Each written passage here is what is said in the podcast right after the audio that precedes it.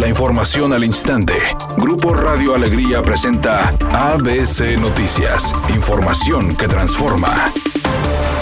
Aldo Fassi, secretario de Seguridad, calificó de violenta la temporada navideña de este 2021. Además, agregó que el 43% de las ejecuciones de este año, que equivalen a cerca de 200, se dieron en la calle y a plena luz del día. El 43% de las ejecuciones en todo el año fueron en vía pública y la mitad fueron de días.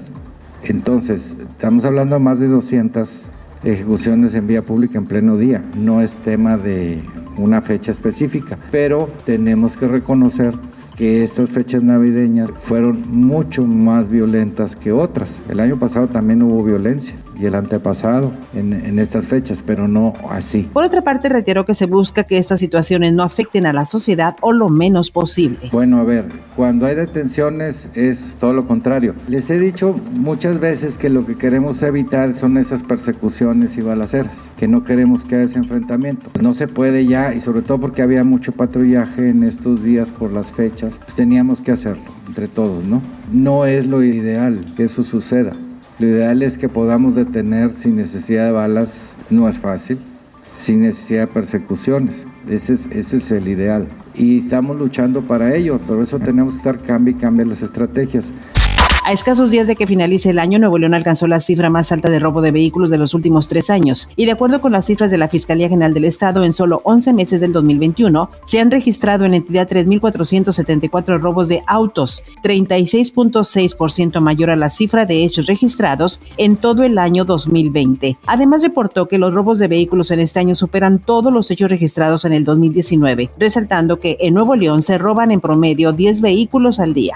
El reporte señala que Guadalupe es el municipio que tiene la tasa más alta de robo de vehículos. Le sigue Apodaca y después Santa Catarina. Por su parte, Monterrey es el municipio con más robos totales reportados de enero a noviembre del 2021 y se encuentra en el cuarto lugar, mientras que San Pedro tiene menos hechos reportados. Editorial ABC con Eduardo Garza. La variante del COVID-19 llamada Omicron ya circula en el estado. Hay al menos seis casos detectados por la Secretaría de Salud. Cuatro son hombres de 24, 25, 42 y 86 años y dos mujeres de 35 y 74. Cuídese, vacúnese y las autoridades federales ya díganle a los maestros qué va a pasar con ellos y su famosa vacuna Cancino. ¿Cuándo le refuerzan la vacunación a los maestros? Es pregunta y nada más. ABC Deportes informa, el equipo de los Vaqueros de Dallas le dio una paliza al Washington y con esto logró el título de la división. Los que fueron vapuleados fueron los aceleros de Pittsburgh. Los jefes de Kansas City se mantienen como número uno de la conferencia americana después de apalear a los aceleros de Pittsburgh en una jornada de la NFL que trajo resultados sorprendentes como la derrota de los cargadores ante los Tejanos de Houston.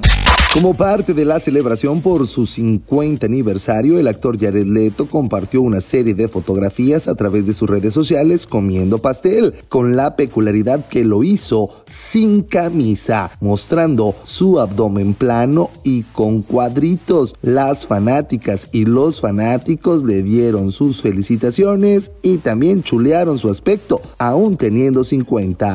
Es una tarde con cielo despejado. Se espera una temperatura mínima que oscilará en los 20 grados. Para mañana martes se pronostica un día con escasa nubosidad. Una temperatura máxima de 32 grados, una mínima de 16. La actual en el centro de Monterrey, 28 grados. ABC Noticias, información que transforma.